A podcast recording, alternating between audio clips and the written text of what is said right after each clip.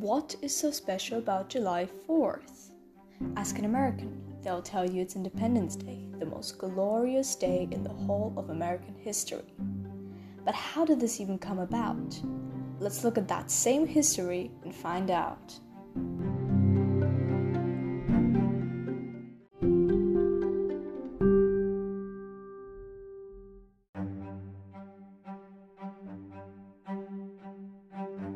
Ensuing Columbus's voyages to the Americas in 1492, the Portuguese and Spanish monarchies started settling and exploring the new territory they have uncovered. Other powerful seafaring nations, like England and France, joined in too.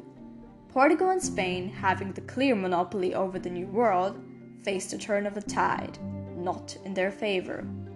In 1588, Sir Francis Drake defeated the Spanish Armada, the most powerful military force of the time. This had lasting consequences and would eventually give the British an advantage so they could colonize and expand ever more. In the meantime, British explorers established the first colonies on Rhode Island and in Jamestown, Virginia. The Roanoke colony on Rhode Island wasn't very successful, but Jamestown flourished into one of the richest American cities. Their key to prosperity was tobacco, which they got to know thanks to an Indian girl called Pocahontas.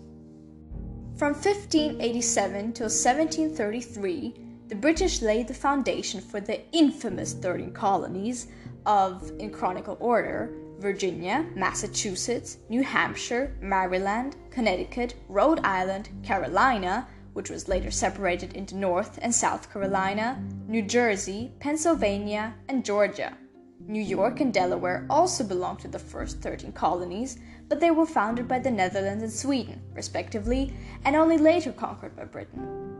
Since the Spanish were eliminated in the aftermath of 1588, there was only one major problem the French. Both England and France had their local Indian allies, and although they managed to live side by side for nearly two centuries, war broke out in 1754. The French and Indian Wars lasted 11 years and ended in 1763 with the retreat of the French settlers. Now, England might have won, but they were highly indebted, so they increased taxes in their 13 colonies in North America and used a variety of other methods to pay their debts off. First, they made sure there were the trade monopoly in America. Only British ships could trade with the colonists, and the taxes for American ones were super high. In 1764, the British signed the Currency Act, with which they tried to unify themselves and the colonies via one currency, the pound sterling.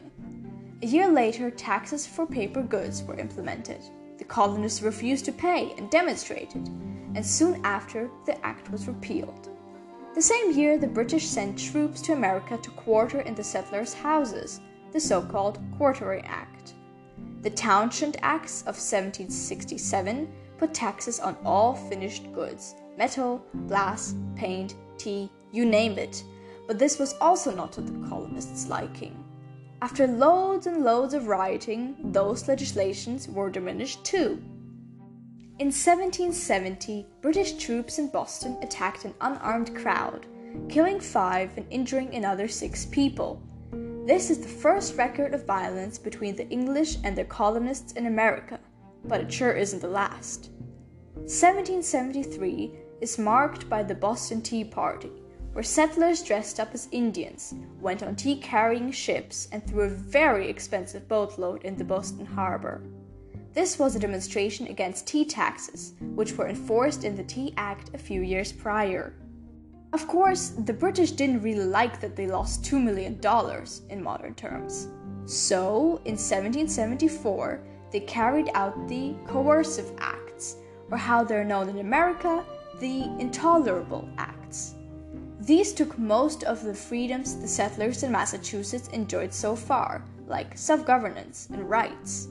This caused outrage in the 13 colonies, and especially the Patriots considered those acts as a violation of human rights in Massachusetts. In September that year, the First Continental Congress joined forces and coordinated a protest. They wrote the Olive Branch petition to the King and Parliament, but that had no effect. April 1775. Lexington and Concord turned into battlefields between the Redcoats, or the British, and the Patriots. In May the following year, the Second Continental Congress appoints George Washington to create a Continental Army and compelled each colony to train their own militia. On July 4, 1776, the Continental Congress unanimously drafted and passed the Declaration of Independence. After the Revolutionary War, Britain ceded all of its colonies south of the Great Lakes and they became independent. Without their independence, the United States might not have formed at all.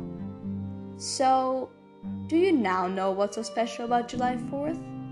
Let's hope you do.